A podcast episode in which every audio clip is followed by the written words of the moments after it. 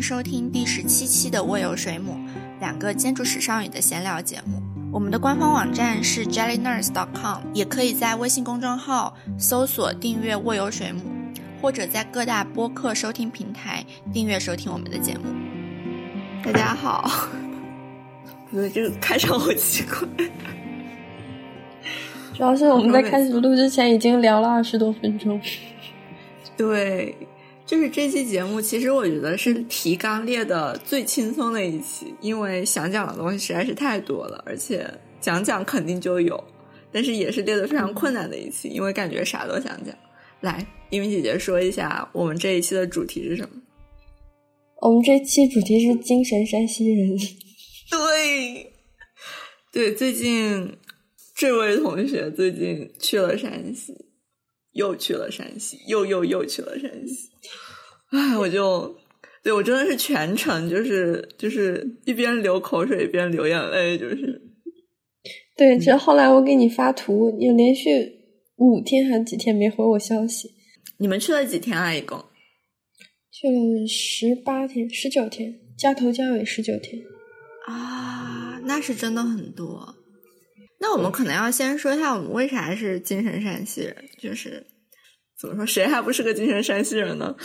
嗯，是我们所有类似于我们这种这种怎么说，至少是地上遗产爱好者的天堂，天堂。对，如果你查一下，就是按照省来分，就是全国重点文物保护单位的话，对我今天看了一下。临时抱佛脚看了一下，山西有五百多个，然后，嗯，其他的就是，比如说我我我我本来觉得可能河北也会有很多，但是其实河北、嗯，山东这种都是两百多，然后就其实就是山西真的就是任何其他省份都完全不能比较集中，它会集中到宋辽边界，嗯，上到那边。而不像山西，它是铺开来的。对，而且山西一个就是最神奇的地方，就是我感觉像，呃，当然陕西是因为就是清代的呃一些历史原因，它这个佛教的寺院很多都没有了。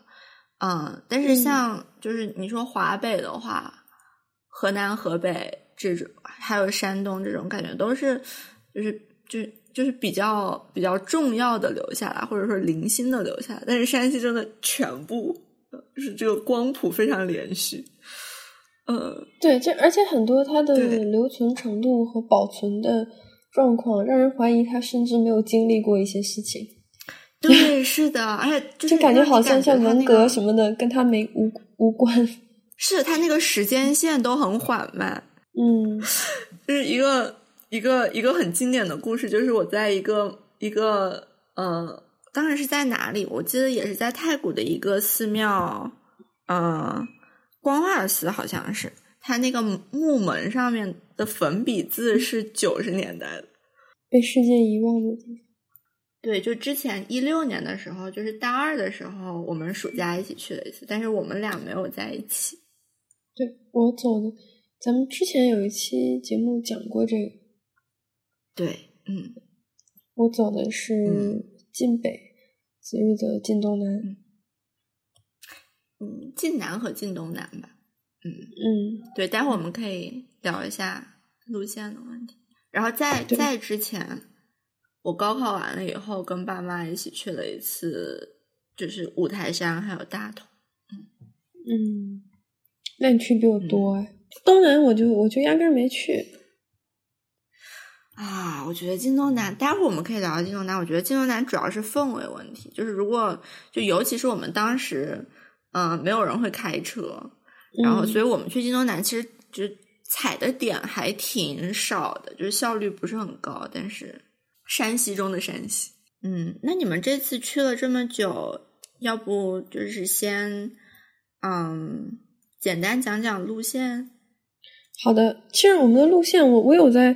怀疑这个路线的合理性啊，对，嗯。嗯，我我们是先从南京到太原，但是太原知道它这个位置相当于是晋中，不是说晋中这个城市啊，就是就是靠中部。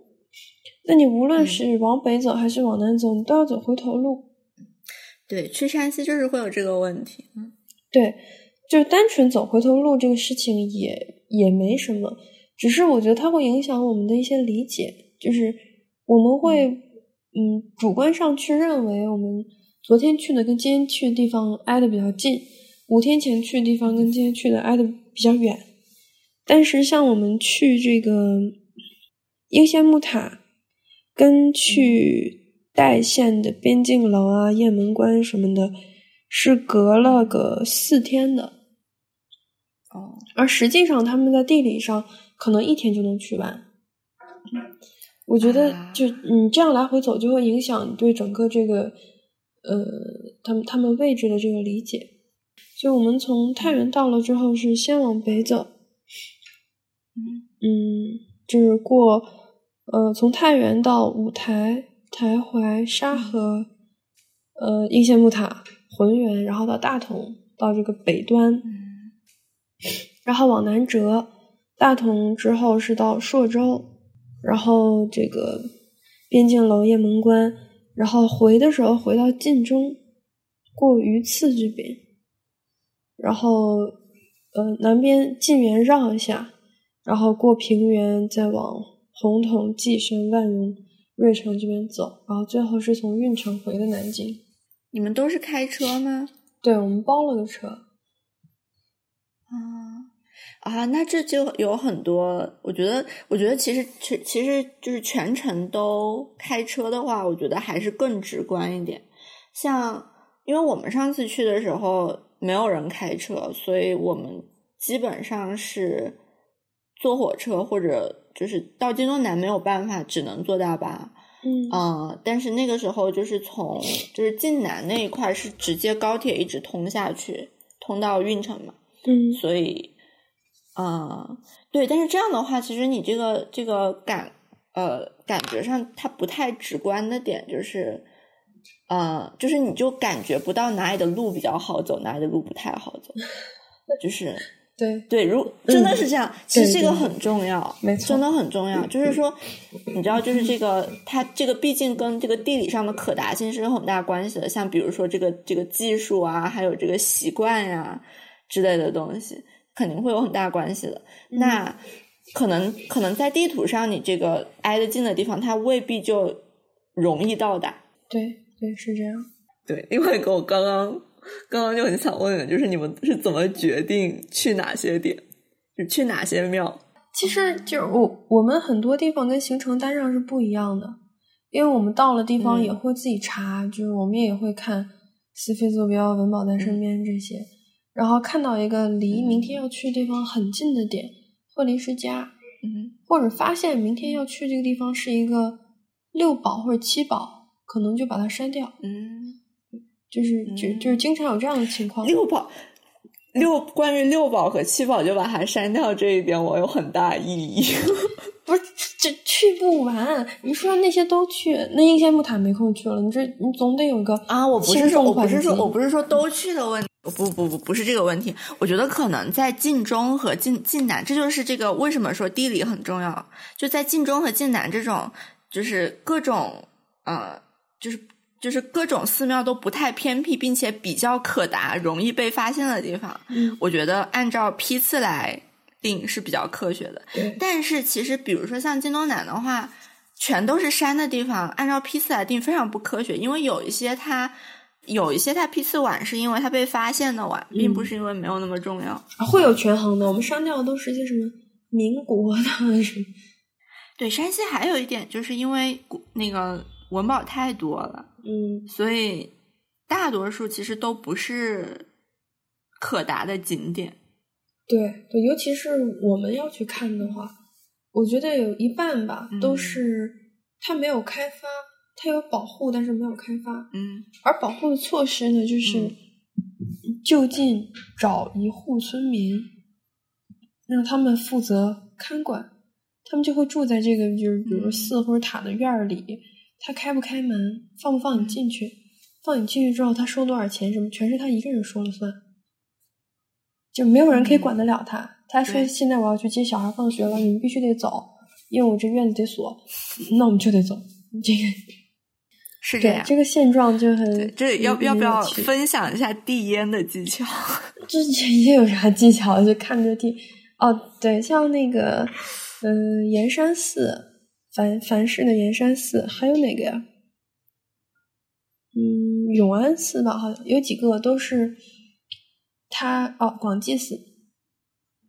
先先找着大叔说出示一下证件、介绍信，看画画的图，然后看一下我们的设备，就是拜托他开个门。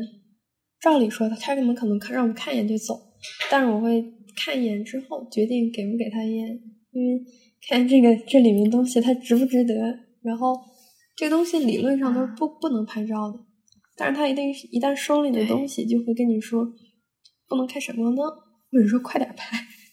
啊 啊，我还见过就是拍照另外收钱的呢。哇，对，这这真的是纯对坐地起价，就是我我们这组来是这么个价，比如半个小时之后我们另一组来了，他可能不一样的价，就可能不收，可能多收两倍，没有人知道。非常看人下菜碟的，所以就是需要很高的情商来。嗯，对，但是你们其实还好，你们你们多少还是有点震惊。我们那个时候才真的是啥都没有，就是证件都嗯没几个是真的，不是你你拿那个他不认，你这个学校他跟他听都没听说过，你这对，如果是北大的话可能会好一点。嗯对，对，所以说北京过来也快啊！哎呀，真是太嫉妒了。对，然后我在那个鱼刺文庙的时候，跟人糊弄那个大叔，说我们做这个文保的，什么保护什么保护？我看你们只有破坏。对，但是其实真的，如果真的要说起来的话，在山西，嗯就这么说，其实也没错。嗯，对，对，但是那就是另外一个话题了。嗯。然后刚刚是这个主要还是，路线，嗯然后嗯，然后选点，就你你在出行的时候，你的选点一般是怎么选？当时我们当然肯定国宝很重要，但是其实因为太多了嘛，而且其实说实话，二年级其实是真正上中间史之前，嗯而且，嗯，怎么说呢？比较 就比较迷信更早期的木工。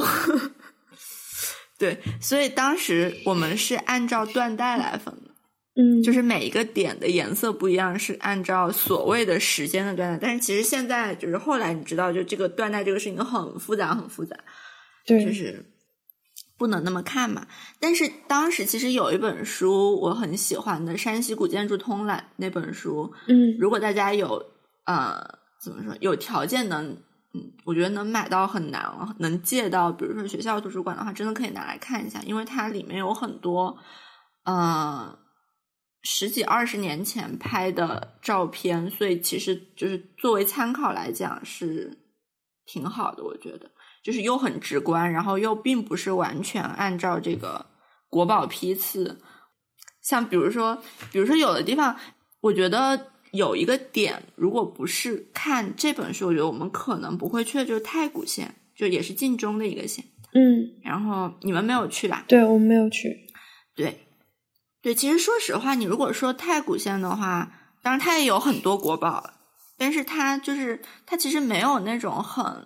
就是当时我在想去汾阳还是去嗯去太谷的时候，其实有一点不是很，就如果你从特别建筑史的角度来看的话，肯定汾阳嗯有趣的地方更有价值，对更有价值。嗯对，但是太古当时是因为什么？我觉得我记得是看了他拍的太古城里的照片吧，嗯，然后还有太古它有一个庙，就是嗯，太古的尽信寺其实是我们当时去的比较早的一个点，然后我们还拍了那种所有同学坐在那个廊下坐一排画图的照片，特别可爱。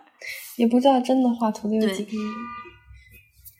明明就真的在画，就因为刚刚去嘛，所以真的在画。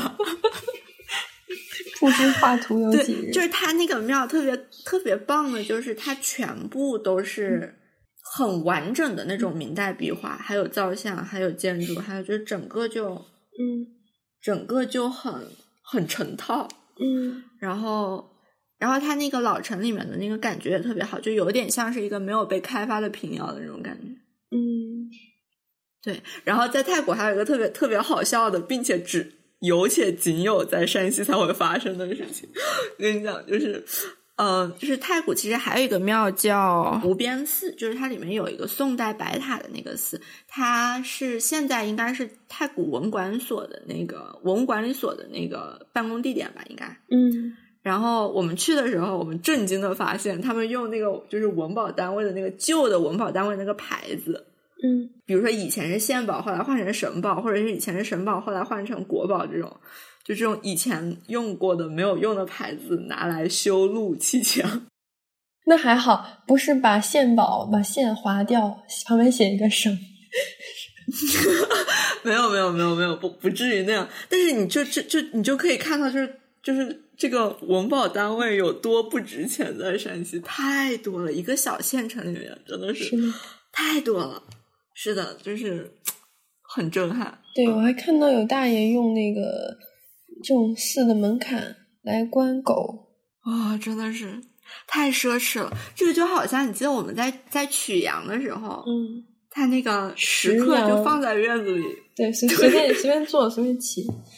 就是就是你说那种整体性比较好的，印象比较深的是广济寺，不知道你有没有去过？应该是在应该是在舞台，因为我是跟可能是定襄，不知道，因为是跟、是跟南禅寺一起去的，就同一天。哦，嗯、那我应该没去过那儿。而且广济寺就是令令人很印象很深刻的一点，因为这次我们带了小飞机，就全程每个点都有飞，所以给我们提供了很多呃肉眼看不到的视点。有一张照片，就是嗯我今天发给你，我们把小飞机飞起来之后，这个四的轴线它在两山之间的这个位置，嗯嗯。就很像在南京做考古的时候，大家如何去定这个六朝时候道路啊什么的。就是你当你看到有一对儿这个辟邪什么的石刻的时候，然后在卫星图上找它俩之间的这个轴线，它可能跟现在的路已经是斜交了，但是它可能是会在远处通过两山之间。啊，不是广济寺，延延庆寺，不好意思。哇，就是这个我们拍了很多这哇这个好种照片棒啊！天呐，天呐，我们我们把这张当封面吧。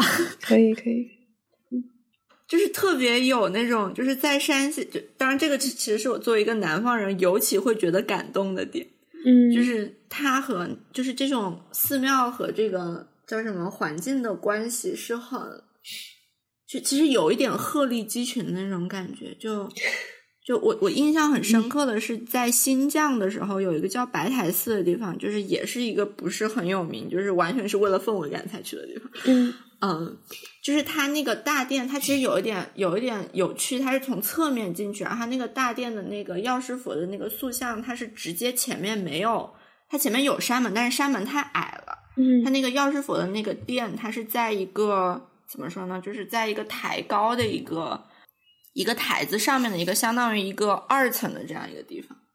嗯，然后就是你就看出去就是一片的这个，就是一片荒地，什么都没有。哦，我觉得难以形容，就是这个真的是，就是你南方寺院里面，就是这种非常内向的这种，很包的很紧的这种感觉完全不一样。就是山西这样的地方很多的。啊，这么一说，我有点 emotional。哭了。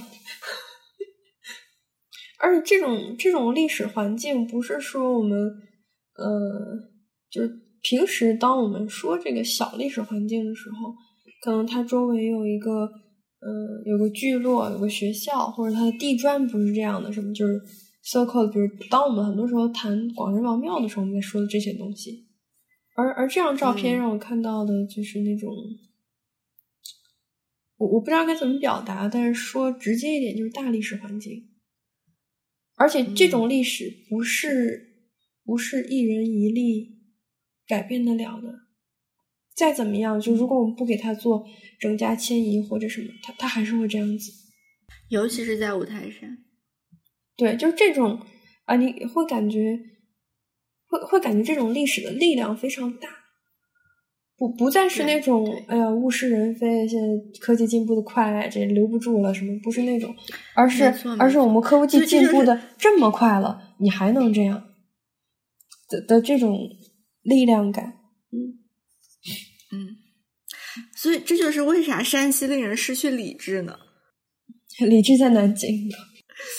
对，就山西真的令人失去理智，你知道吗？就是其实说实话，就是就是最近就是今天，其实为了做这期节目，我我又打开很多就是各种文保的资料看哈。就是我们最开始对，比如说对建筑史感兴趣，对文保感兴趣，就是从这些给人很直观的这个冲击的地方开始的。但是后来你学着学着，你就会发现，其实这个东西它其实是有一些。怎么说？它逻辑上是有讲不通的地方的。就比如说，刚刚我们说，就是你开始学之前，对这个早期木构就是特别感兴趣，或者说你一看见唐构，大家就就马上就颅内高潮，你知道？对，就是好像所谓的这种很浪漫化的这种历史上的价值就是一切。但是当然，你后你你你你知道的越多，你越知道这不是一切。它还有很多，比如说它当地的居民怎么样啊，社会环境怎么样啊，就是就你考虑的东西越来越多。或者说，比如说文保这种把它列到一个列表上去保护的这种方法，其实很多问题都解决不了，而且它其实未必是很科学的。有的时候，就它也不够复杂。但是，但是即使你了解了那么多复杂性的问题之后，你看到这样的地方，你还是会。对吧？就是看到这样的地方，还是会，或者说你看到那个，就是就我今天那个翻文保列表的时候，看到某某寺、某某寺、某某石窟的时候，你看到石窟的两个字，还是会，你知道，就很难讲，嗯，很难客观。然后我们讲五台山，就直接继续讲晋北吧，要不讲讲大同？可以啊。哎，讲晋北，你看你不从你你不从佛光寺开始讲。我我不知道怎么讲佛光寺，我真的不知道怎么讲佛光。呃，在今，我我觉得倒有一个小事让我让我觉得很有兴趣，就是我们到佛光寺之后啊，就一起去的一个同学跟我关系蛮好，说他觉得索然无味，就是这个梁架很清楚，他一看他也知道怎么做的，图也都画过，嗯，现在给他几块积木也会搭，就不知道要看什么了。我说：“那你这不就是威尼斯的水中倒影吗？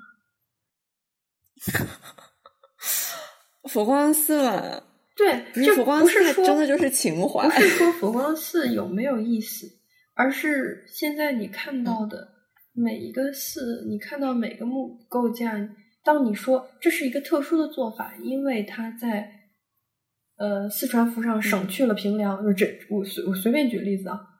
你说的每一句话里都有佛光寺，这是这是他对你的意义，而不是说你到这儿来学这个什么七那个七七铺座双窗双下，这这用你过来学，就是只有感性认识。其实到到当当场的话，对我我们拍了很多照片，就是那种你拿出三四十年前潘古熙、朱光亚、杜顺宝。他们的合照，然后我们站到原来的位置，那个距离什么全都调成一样。你当潘古熙，来你 你当朱老，对，就就是这样的地方。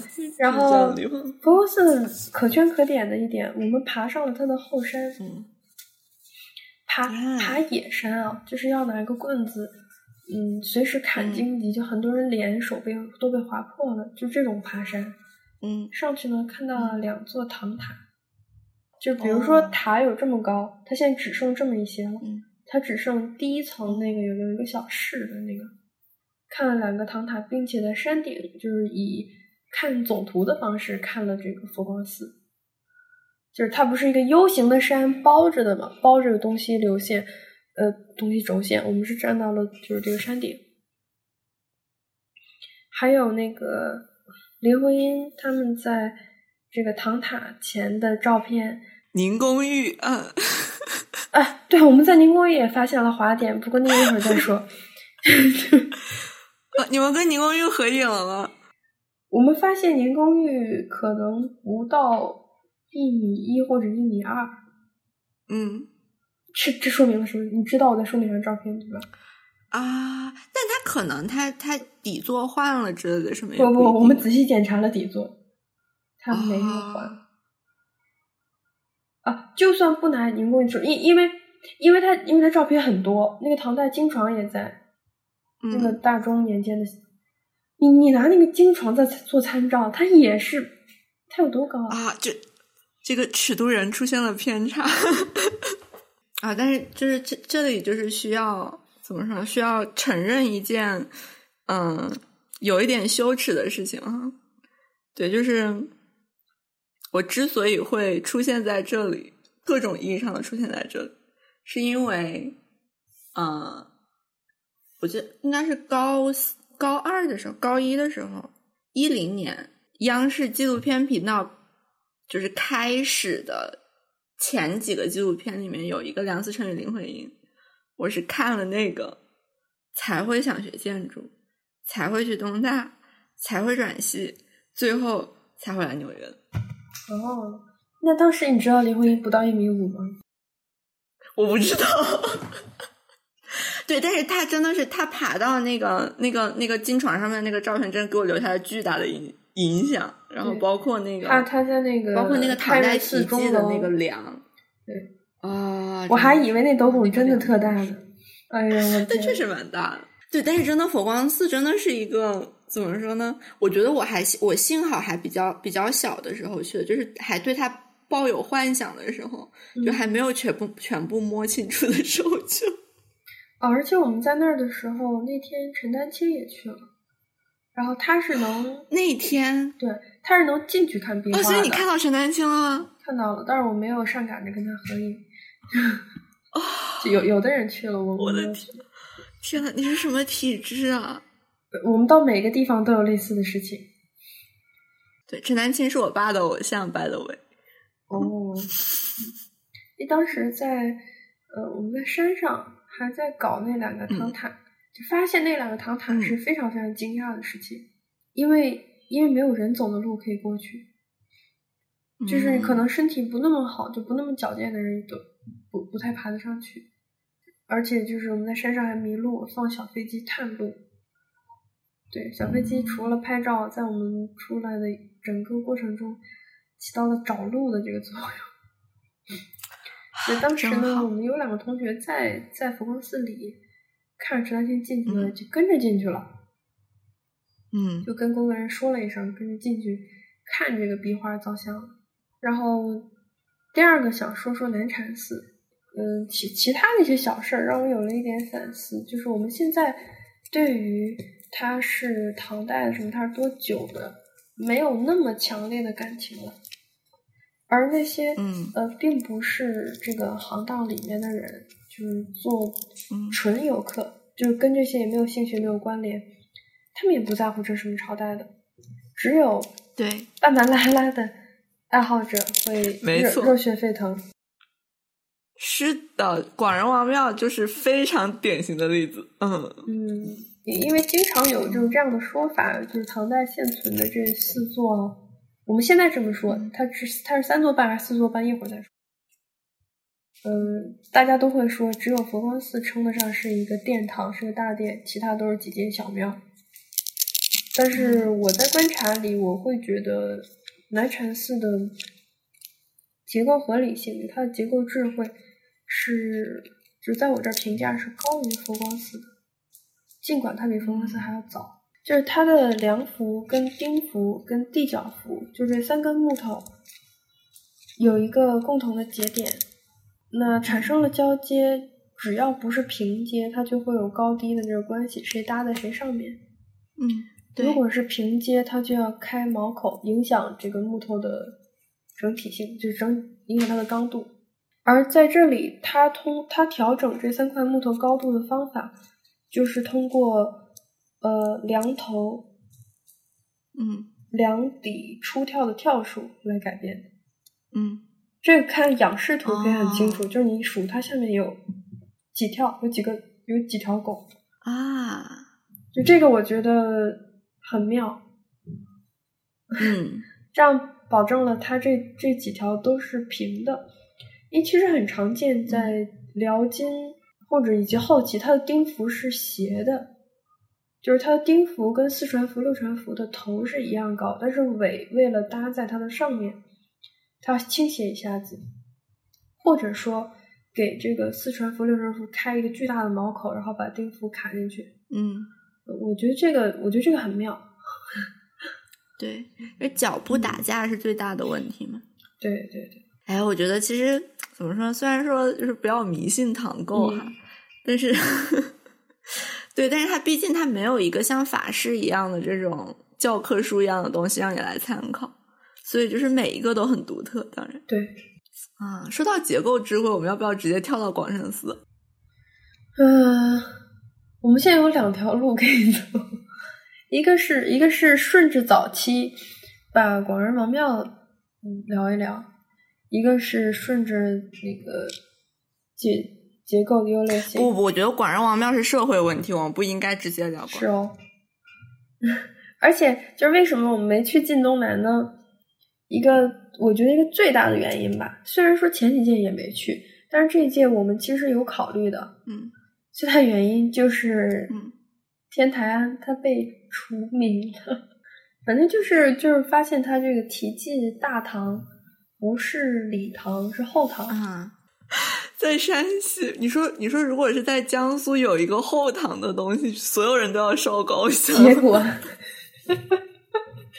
嗯，是的，是的好，那我们就讲讲广仁寺吧，可以说是最喜欢没有之一的一个庙。如果全世界要排名的话，绝对可以排在佛光寺前面。对我来说，因为我发现你不怎么区分寺和庙。这需要区分吗？所以其实我更觉得寺它是相当于伽蓝或者伽蓝，它它这一个字所蕴含的含义，代表它是一个，嗯，从我们的角度来看，它是一个建筑建筑群；从社会角度来看，它是一个机构，它可以运转。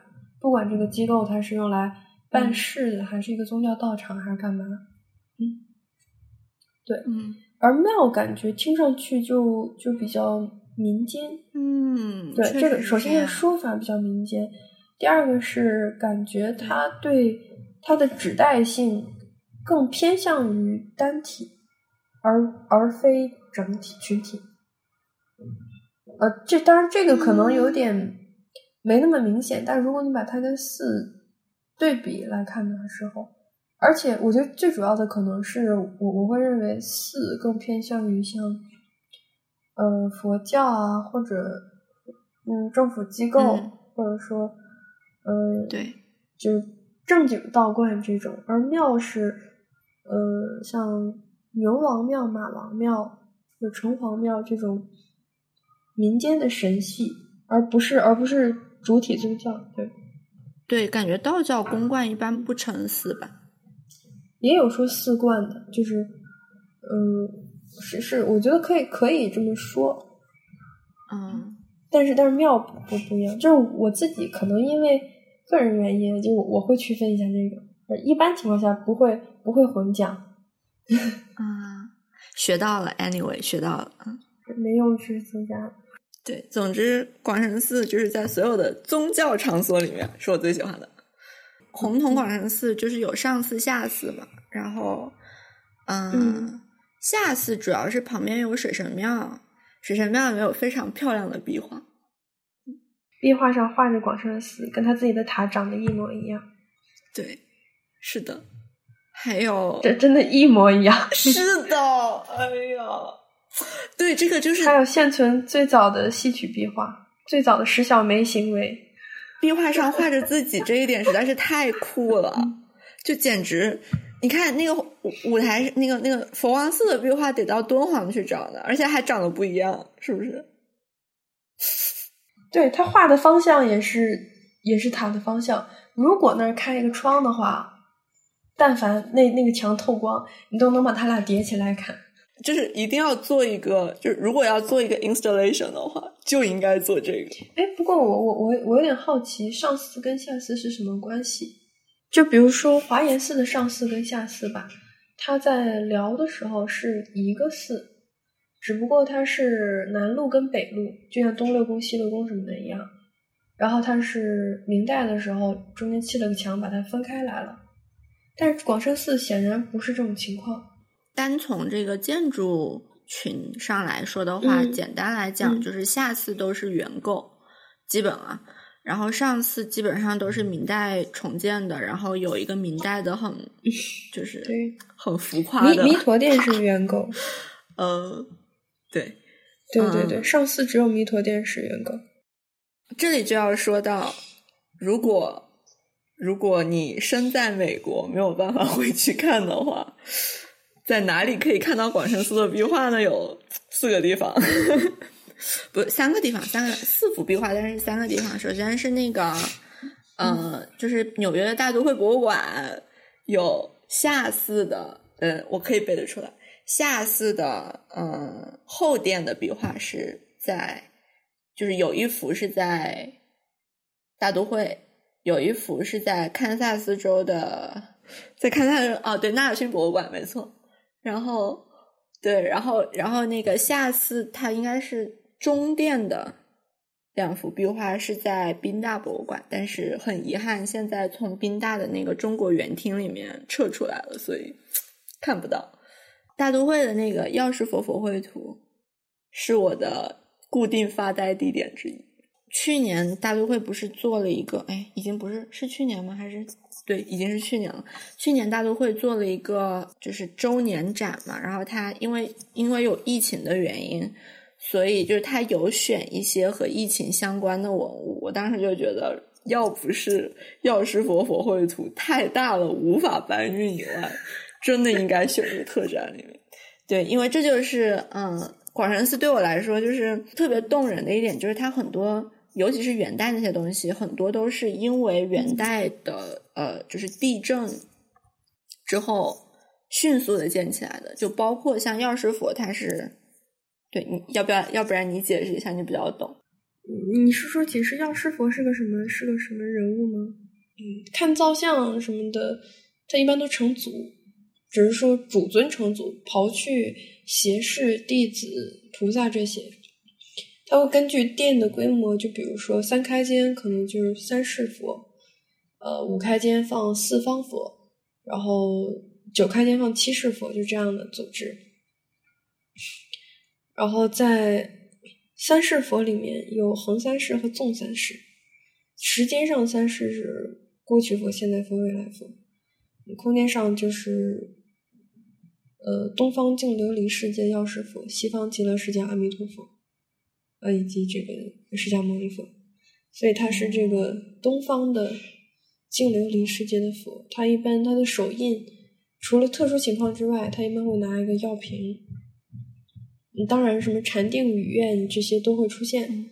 然后，主要你在拜他的时候，这个说法啊，就是民间说法，就是什么呃救苦救难，所以这这可能就是你所说的跟灾难相关。对，就是因为元代的这个，我看一下是元大德七年的这个地震，是就是整个晋南很大的一个灾难，所以其实就是就是药师佛这个主题在晋南就很多见，尤其是在元代建筑里面。嗯，对，然后再就是因为它是一个迅速的灾后重建的一个寺院，所以嗯、呃广山寺里面有很多嗯结构上的骚操作。当一个项目需要你迅速结束，然后你知道传统上来讲，一般来讲哈，像如果你比如说你如果一你那个木材是弯的的话，你把它给刨直了，然后在需要弯的地方，你再增增加跳数来弥补那个高差，对不对？嗯，但是广深寺很多地方它就直接弯上去了，就是用它天然的那个。就是我会有点好奇，他在选料上面，他是如何获得树跟就是弯的比较一致的木料的？就是它这个料是如何获得？如果不是获得，如果是加工的话，那它是否就是用平的来改变跳数什么的方法去做比比加工到这个弯度要来的简单？当然，这个没法验证。对，但是我觉得我们在考虑这个问题的时候，我们有一个短板，就是就是你知道，现代建筑它那个就是画图的人、设计的人和施工的人是两种人，但是对他们来讲，就只要有一个木匠在那儿做就行，这倒是，所以他完全可以，他完全可以看到这个木头，他就顶到这儿，所以我就决定，我当场决定，它上面还需要出几条，对？是这样。啊，真的，我觉得怎么说？我觉得广深寺的侧样，每个人都应该画一画。它真的是是法式不存在，就是就又很大胆，但你必须又得鼓掌，因为它太合理了，就是合理到不像是古代人做的东西。他可以，对，这就是就就你就不不能不能瞧它可以不用拱，拱，它可以不用另拱，他可以就是你觉得这个东西怎么可怎么能不用呢？它就是不用，而且还做的很好，对，而且还很对牢。我想起来我在飞云楼下跟我两个同门吵架，真的可能是出门吵的最凶的一次。就是我坚持认为这个楼啰里吧嗦，它百分之八十的构件都可以拆，一点一点点用都没有。那当然，你不能这么衡量，你不能这么衡量。就是万一他就是要要这个造型，是怎么说？就是这就是让你觉得做做大幕和现在的建筑师做设计本质上其实还是一样的，一样，就是你很多体验上，就像我们我们当时都都做过那个宋氏楼阁的课嘛，就是你就算你跟着法式画，你一切都跟着法式来，然后你画那个图的时候，你总有几跳你觉得这个地方你觉得难受的，是的，对不对？就是你总有地方会觉得难受，总有地方你觉得这个地方是不是太太平了，或者你觉得这个地方是不是太怎么就这个地方怎么会多一点东西？好像多，但是没有它又不行。就这种地方是特别难受的点。就在广山寺就没有，你知道吗？而且我不知道你对他的上寺有没有印象？就上寺唯一的那个原构弥陀殿，嗯它除了简单质朴的梁、斜梁、巨长的昂尾，还不知道昂尾还是挑卧，反正特长 那些斜线构件之外，它嗯出现了一些极细的斜向构件。就是在这个里面，我跟因因为有学结构的同学一起去，不不是不是设计，它就是嗯技术方向的。这个上面的标注是他提供的，他认为那个比较厚的那些梁是承压的，而细的那些构件是受拉的。嗯他在说之前，我没有去想这个问题。就像这个标一和二的两道，其实它们是平行的，但是我我也是无法验证，他他能判断出来，可能是他的一些结构经验，嗯，给他提供的这个判断。对，还能有受拉构件，这个是 穿越的吧？这个啧啧称奇。啧啧称奇，这样这让我想到，就是哎，其实可能以后会邀请我现在的同学来讲讲他们毕业论文的想法。但是我们有一个同学，他前段时间我们有毕业论文的讨论嘛，然后他比较想讨论就是这个，嗯。呃，呃就是传统木构的技术和就是现代的这个建筑学的这个语言之间的这个矛盾的问题。但是其实你如果想到广深寺的话，你就会发现，其实任何时代，你实际操作的东西和这个，如果你要归纳一个语言的话，它肯定都还是会有矛盾。就比如说，比如说，如果说法式是一种语言的话，那你实际操作里面，它这个就完全是两回事。经常，就虽然法式它已经是写给木匠看的东西，对我觉得广胜寺好像它不归法式管的，它不归任何对，人就它管。它用的不是一套语言系统，啊、太酷了！它又什么系统都用了点。嗯对对对，但是它又那么合理，你知道？对的。然后还有一些店，对，而且它它形制又不会觉得奇怪，就你从外面看，你会觉得它立面奇怪吗？完全没有。还有一些，嗯，号称是北宋或者说金的这个木构就是文水则天庙，武则天那个庙。进去之后看，一切都平平无奇，平平无奇，普通的梁架，普通的做法，普通的出跳。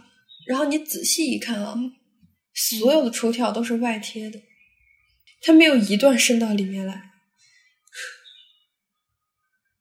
嗯，这个就是首先这个缎带就不不讨论它怎么断的了。嗯，你断了个假带，这也这不是咱们能说得上来的。这种会起鸡皮疙瘩。对，对我当时就不知道说什么，想走。这个就有点像，你知道，在故宫里面，一般情况下你不会往那儿看，因为它那个要不就是被那个被那个天花板给遮住了啊。我觉得主要是对我记得是太庙里面，它没有天花板的那几个地方，你看得很清楚，就你从里面看那个斗拱后面啊，就很难受，你知道吧？哇，真的。真的就光线不太好，但是如果你仔细看的话啊，真的是很难受。但是真的这种东西，就是它对待，它就算里面东西写着什么，大家会能能信吗？这个这个东西，我觉得如果像广山寺这样的结构，就它断不断代，我觉得真的无所谓。如果今天有一个人说我们做了一个碳十四，发现广山寺其实是其实是一九八零年建的。就是我照样很喜欢它，你知道吗？不重要了。它的它的意义不一样，它的意义对意义不一样。嗯，所以我们要聊聊广仁王庙。我说起它来，是因为它的这个缎带，它不是靠碳十四缎的吗？就是它结构，它本来就很小嘛，所以对对，就是你不能没有东西能证明它是，也没有东西能证明它不是。广仁王庙，当然现在我们讨论它比较多，主要还是因为它那个环境改造项目。嗯，然后我记得我们一六年去的话，刚刚建好，然后正好也就是在那个夏天，就是在《今日雪报》上开始大家互相发文，就是也不能说是骂战了，进行讨论。嗯，就很万科，是万科的项目。嗯，重点就是怎么说呢？就是我觉得。从当然，这个只只代表我们的个人观点，就从各方面来讲，我就觉得它很怎么说，让我觉得不太舒服。我们先来先先先简单讲一下这个项目哈，这个项目它就是所谓的环境改造嘛，它就是把那个呃，当然它那个那个广仁王庙它那个小小的那个呃单体建筑本身，还有它那个戏台都做了保护修缮。然后把它就是周边的铺地也改了，然后做了一个小公园。然后那个小公园怎么形容呢？就是它那个，它整个项目看起来就是 SU 拉的。它看起来像一个懂工作的会所，它看起来像一个满分学生作业，满分快题设计。就是从建筑师角度上来说，我很能理解他是怎么想，就是。建筑师觉得我很爱建筑史，我很爱历史建筑，我很爱唐代建筑，然后我要把它弄得漂漂亮亮，是不是这样？你到那崔先生出问君山西，亮晶晶花簪八宝田。对，就是他，他那个，他那个 SU 上面有有很多，就是那个，就是呃，像展览一样的，就是各种。各种晋南建筑啊，什么中国建筑史，它有两个画的很好看的展区。然后，对对对，它的其中一个展区是是斗拱科普，举了四个例子，就是包括天坛在内的唐代建筑。啊，然后有几个硕大的斗拱，好像是一比一的放放在那儿模型。还有一个展区展的是，嗯，晋南国宝二三十个。每个都有配图，对它的图还是应该是金金属石刻在那个板上挂着，嗯，然后现在看，对，都是用的非常潮、非常非常非常流行的材料，对，然后它有很清楚的在，比方说地图上点它在哪儿，它的立面长啥样，它的梁架是什么，然后每一处建筑的介绍都很简洁准确，嗯，这个建筑。是几开间、几步架、什么顶、梁架用什么？呃，断带怎么断？就是呃，对，简洁、清楚、准确。然后在这两个展区之间还有一个小小的台地院子，那个院子就像是现在到每个古城或者什么里面有一个 ins 或者是 Instagram 上，大家必须要打卡咖啡店，里面会有个布景，甚至店里面还有几尊造像。从第一次去之后，我就一直在想，为什么这个项目让人不舒服？然后，甚至包括你看，大家在就各种建筑师在学报和其他杂志上发的这种文章，来讨论这个什么历史性啊、什么原真性啊、什么设计啊、什么建筑师的什么，你知道，讨论这些东西的时候，你总觉得有点问题。他们想讨论的可能不是说这一个单体，并不是说武龙庙本身，而是当当我说出。啊，他失去他的 authenticity and integrity，就所有人都知道我在说什么，我不需要解释太多。他只是在使用通用语言而已，我是这么认为啊。至于他是否言之有物，那是他的呃另一个问题。我是说，大家在在在讨论这个，尤其是在讨论历史建筑价值，尤其在山西的时候，就是。我觉得山西，我们你看，我们新城山西人爱山西的一个点，其实并不是一方面 对，一方面是庙本身，另外一方面是庙在山西的状态，你知道吗？尤其是在这种小村子里，如果你去，我觉得晋南很多地方应该是这样的，包括晋东南很多地方也是这样的，就是嗯，小村子里面，尤其是这种有戏台的庙，它是有社会功能的，这个是最难得的地方，这个是。我觉得可能真的是除了山西很其他地方几乎没有的一种情况，就是啊，我我我我我我很不喜欢用 living heritage 这个词，好像说的好像其他 heritage 都死了一样，但是它的确就是还有春祈秋报这件事情是怎么说呢？是简直就对对现在这个时代的中国来说，简直是奇迹一样的存在了。那，你做一个这样的，你你想要你想要让它作为一个比较有代表性的项目，来代表你这个建筑师作为一个外来者对这个对这个遗产的理解，然后你把它搞得很怎么说呢？又是唐构啊，然后又是斗拱啊，然后如果你看了他们当时设计的那些渲染图的话。嗯，我不是说渲染图不好，我也不是说批尺度人不好啊。对，但是某种程度上，批尺度人这个动作，虽然我们都是这样学起来的，那你批尺度人这个动作，其实就是把，你其实就是把所谓的使用者或者是参与者作为一个道具，不是这样。是的，这可能就是中国建筑的裂缝吧。就是真的，我我说真的，就是就是所有的，当我们说现代性是，当我们说中国建筑的时候，呃，对，可以说五龙庙集中的展现了这个问题。就是你你你在那个场那个场合里面大声讨论唐构有多牛逼，真的是蛮格格不入。嗯，所以我们去的时候能看懂。构架的人都假装自己看不懂，对。然后，如果如果你真的就是，如果你真的又对这个唐构或者说对这个大幕真的发烧到那个程度，比如说像你们这样的话，你又会觉得广州王庙没有什么可以 可以有代表性，你知道吗？就是因为觉得就不值得，对不对？就是它就是两方面都很尴尬。妈妈，我想看遗铸造、简铸造，我不想看，对吧？对吧？他又他又很尴尬。我甚至有点恶意的揣测，正是因为广州龙庙它的嗯。结构价值，就我们认为啊不不高，没那么高，没有那么特殊，所以他们才敢在这儿嗯。这么弄嗯，真的他们在南禅寺这么做事是要坐牢的，但是但是你想想大同的华严寺，那不一样，不是呃华华严寺的社会性比这个复杂，我觉得。不不不不不不，等等一下，等一下，等一下，它这个在操作上，在这个古建的专业度上不一样，但是社会性上本质上是一样。嗯，就是只有我们才会觉得他们不一样，你知道吗？你说，你说大大大华严寺，它那个它它它它就是加稿的那些东西，它那个结构有做的有多专业，弹幕有多无懈可击，本质上是一样。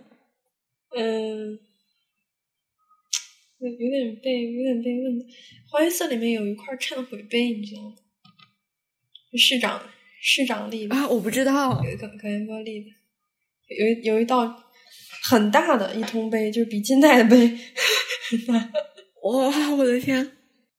对，而且因为当时有一些本地人，所有大同人，他们都知道这件事情，他们知道这个地方之前是是有人住的，是棚户区，就是在波切教藏跟嗯上次大雄宝殿之间那一块儿，之前还有集市什么，嗯，这块是怎么进行变化？变化的时候经历了什么？市民都知道，都关注。我当时实在太震惊了，导致忘了拍照。对，怀疑寺我我进了两次，第一次我就没看着这块碑，因为第一次就是时间稍微紧了一点，在时间紧的情况下，就是我说实话，我我只看《博西教藏》跟《大雄宝殿》，别的那几个我就就就就不看了，所以就绕了那那段路。第二次呢是是进去看天宫楼阁的，所以就跟着他们云冈的人边边走边逛。带队的人稍稍讲了一下这块的这这一段近代历史，就是就是我我在我在豆瓣发那篇，不知道你看到没有？就很真的很有意思。他在他在被发现之后，就是的这这段历史的趣味性可能并不亚于他实践的时候。永乐宫其实还可以讲很多。对，如果要说拆的问题，我操，永乐宫我给看哭了。也真敢做，说实话，还真是。哦，那个永乐宫有一个迁移博物馆，你去看了吗？哎，我没有哎。里面展出了很多他们，就是就是很多用来铅壁画那些机器，是他们自己发明的。啊，对对对，我知道，真的还蛮多的。对，这些以及他们之间的书信往来的函，素白写给柴泽俊的，啊，特别多，特别多。啊，那那也太棒了吧！工程进行了什么事儿？大量的历史照片，就是他们几个人扛着个壁画，在那个红旗还是什么大卡车上，连个布都不照，就是运运运壁画的场景。对，就是有很多这，对我就说这个这个厅，啊真真不是看永乐宫，这个厅看哭了。哎，不在它的主轴线上，在它的偏院。偏院还有一个很长的长廊，就是壁画，你可以体验它的迁移，就是壁画上每块是能拆下来的，你可以拆下来再拼。啊，那这个肯定是肯定是最近才能啊！我还以为柴泽俊那个书已经够详细的了啊，这个太好了。嗯，永乐宫还有什么啊？永乐宫还有还有很多就是很好笑的那个碑文，元代白话的呢。已经开始笑了。对对对，就是千万不可以错过。嗯，而且其实我我觉得我们现在觉得它有意思啊什么的，至少我我我很看重它迁移的这一段历史。那肯定啊。那其实就是现在我们，嗯，不说我们吧，就现在对他们进行的每一步操作，嗯，也其实都算是它的历史。而我这个观点，我在跟。大家讲的时候，其感觉好像并没有受到认可。对我，我我一直都不是很理解这件事情，为什么竟然没有人讨论这么大的问题？就其实说实话，如果你真的要说永乐宫迁移，它在时间上和这个目的上和那个埃及的那个阿布辛贝的那个迁移，其实是基本上重合的。就你想想，那个受到的关注和讨论，一直到现在，你讲。我相信，不管是任何一个做保护史的，或者做这个，嗯，历史保护理论的这个这个课程上，不可能不提到的一个案例。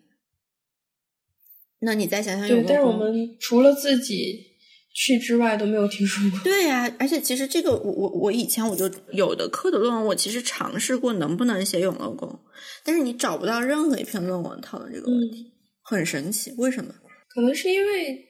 因为国内可能就真的不太讨论这些吧，因为如果说技术上的话，技术上的有文章，但是从嗯，历史远近、原真性，就是这些去讨论。我觉得这这两这两年才有的事情，甚至说，就是我们看它的时候，看到的也不是，也不是就是中国教育下的写的东西。对，原真性其实还是至少我们学校不会原真性还是一层，还有政治问题的。政治问题就是 elephant in the room 好吧？就是就那么大一个，政治问题更不可能写了，我去，也就你们，也就你们能也，哎，我们我们就花了二百二十万，就就只花了 二百二十。这四部议会大楼一个琉璃屋顶多了三万四千块吧，被批的不得了。嗯，永乐狗，我们只花了二百二十。你说这种，你说这种从上自下的这种决定，而且而且很神奇的就是，其实其实真的只有在，比如说中国五六十年代的时候，你才可以把这两个东西放在一起类比，你知道吗？就是其实说实话，你现在不会，你不会类比说，就比如说。比如说，那个纽约下城建一个大楼要花多少钱，然后那个给大都会多少钱，因为它是两个体系，你知道，它不涉及到拨款的问题。但是对永乐宫来说，它真的就涉及到这个决策的时候，什么钱是钱的这个问题，真的很微妙。我跟你讲，我现在兴趣很大，甚至想申一个博，申的时候 proposal 就写这个。就这么一说，真的，我我觉得国内的，嗯我想了一下，就是这个题确实是好题，嗯，但是想了一下，至少国内的这几间学校，你知道我说哪几间？嗯，不会不会写这样的文章。但是你不在这几间学校的话，你也拿不到材料。对，你说的对，你说的没错。嗯，太原理工大学又扛不起来。唉，然后我想稍微展望一下，下次什么时候可以去山西。嗯，然后我觉得下次的话，我我可能主要我还是想去晋东南，虽然说，嗯、像比如说晋中还有晋北，还有很多地方我没有去过，嗯，南禅寺的壁画我也没有看过，但是就这些东西都可以通过在网上看一看来解馋。啊，我今天还发现那个知大有一个天龙山石窟项目，你知道吗？天龙山石窟，我们去的时候东风没开，西风屁也没有。就我们上次去的时候也是，对。然后知大那个天龙山石窟项目，它不是像数字敦煌一样那种全部都三六零的那种，嗯它主要是展示它那个流失文物的，就是因为天龙山，你知道它那个佛头都被敲下来，是的，然后全世界到处都是，我们学校也有，然后就就知大它那个就是全部做那个三三六零扫描，然后你可以在那儿近距离把玩。总之，就还是更想看到晋东南的那些庙是不是还活着。嗯。其实这次我我有一个小小的心愿没能实现，就是想看看上昂是长啥样。啊，对，但好像就只有晋东南有，我是没看到，就只只看到最多就看到了一个薛谢昂，对，那不能算是上昂，就是还还差着一些。然后没看到，看到了挑卧，水神庙有挑卧，天台庵我们还去了呢，而且我们去的时候他在修，所以哎，所以是应该就是这次修的时候发现问题。哦，哦，还没讲应县木塔呢。应县木塔你上去了，上去了，上到顶了，感觉怎么样？顶上确实有宝箱，然后上到第四层的时候，我说都是明层了，看到了鸽子蛋。没有，这个塔现在感觉就是一个巨大的鸽笼。你在里面走的时候，就感觉每一朵都拱、每一个梁，就是每块上面你抬头吧，都会有鸽子。然后走的时候，地上全都是鸽鸽子的粪便。然后他们就那么落到那个佛像的肩膀上什么的。我们当时不敢飞小飞机，怕打到鸟。啊、我总感觉就是应县木塔它那个明层暗层，然后这个柱那个柱的那种，嗯就真的要要就看了以后，是不是就是瞬间恍然大悟？有没有？呃，没有，没有吧？就是我觉得去所有，就说有吗？我觉得去这些所有的就是不能去的地方，主要都是感受，因为你还是会有那么一些道德压力在这里，就自己上来了，就不管你是得意还是紧张还是害怕，你没有办法抱着速写本像站在地上一样踏踏实实的学的，嗯，更多是那种情绪上的冲击。当然还是有留心看，就插铸造啊是怎么插到做斗笠的，还是看到了的。但是就那个东西给我的冲击远没有鸽子蛋大。哦，我真的好想看，我从来没有见过真的插柱子。对我们上去的时候还收收手收收手机收相机，但是我其实我我觉得其实拍照这个事情又是另外一个迷思。但是我觉得他不是不让我们拍，嗯是首先这个塔它真的很歪。对它不是歪，它是扭。呃，对，反正就是，就是它真的不不那么安全。然后像我们这种人，是真的会扒着一个窗边把身上身身体探出去拍的，而且上面风真的巨大。就是我们去的那天是大风扬沙，就是沙尘暴天气，而且那个那个扬沙不是说从地面刮下来的沙，而是这个风从北方来的时候就风里带的沙，就真的非常极端天气。前面忘了说，我们去的这十八天里，有经历最低的时候零下负十二、十三度，然后回来前两天是二十六、二十七度，就一天热死，一天冻死。然后有大风扬沙，有下雪，然后去印象木塔那一天是风最大的一天，就能见度也很低，空气里全都是沙子，走都不敢走下去。这个天灯塔真的是，在顶上，同学说感觉就像在飞机上打开了舱门，而且那个塔它一点都没有晃。我我以为就本来你站在地上就感觉这个天气，你今天出门很危险，你在登一个很危险的塔，你是在你在站在上面。塔身要晃就直接完了，你知道吗？我还以为它会，我还以为它会有那个，哎，其实这个可以问一下学结构的同学，但是按照我的理解上来说，哈，就是你说现代的这个建筑，尤其是你说就日本，比如说日本的楼，它那个、因为地基的问题，它地震也可以也可以不倒，但是一直在晃，晃得很厉害，其实地基的问题。嗯，但是问题是应县木塔它这种它不存在地基的问题，它不存在，它不可能有弹性地基这个问题。那那他要是晃起来，就真的，呃，对，总之你们平安回来了，哎呀，然后还去了哪？去那个华严寺的那个华严寺不就是一个天宫楼阁？啊，天宫楼阁怎么样？那个，嗯，那个真的非常清楚。天宫楼阁是八普佐，对，然后它是辽代的，它的意义，嗯，因为讲的人是这个大同文管所的所长，一他确实写过一些文章，我也看过，就是正正正经学者，不是说导游什么的。就是在他的口中，就现在做仿古建筑或者说修缮什么，当做辽代的时候，都会来参照这个天堂楼阁。嗯它相当于是辽金建筑的法式，嗯而且你看，既有楼阁，有平座，有檐下，有转角，就真的很很全。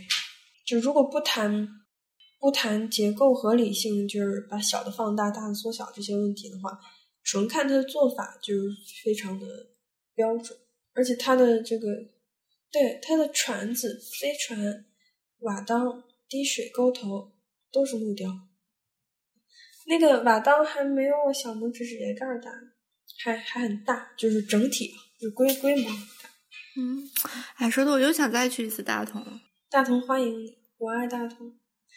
哦，他们就是那天在上化寺，我非得要画那个上化寺，嗯，就我真的很喜欢上化寺。上化寺那个空间就很舒服，而且上化寺太舒服了。对，哦，我就是在上化寺偶遇的大同文管所的所长。如果我那天不留下，我就没法去天宫楼阁。对，这是一个这是一个偶遇。不是那个那个纪录片里面那个善化寺前面那个广场的大爷，不是可有文化了，还知道那个什么？但其实想到善化寺这样，我又觉得好像好像死掉也 OK。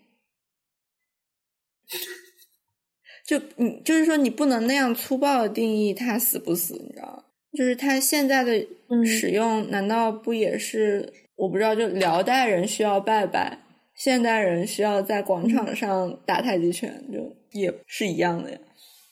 或者说，你再想到广仁王庙的话，嗯，就你觉得可能村庄的这个集体生活的空间。被消灭了，但是可能现在的村村庄它就没有那种集体生活。嗯，对。啊，好，那这一期我觉得没有必要输赢赢了，时间已经够长。是的。好，那大家拜拜。拜拜。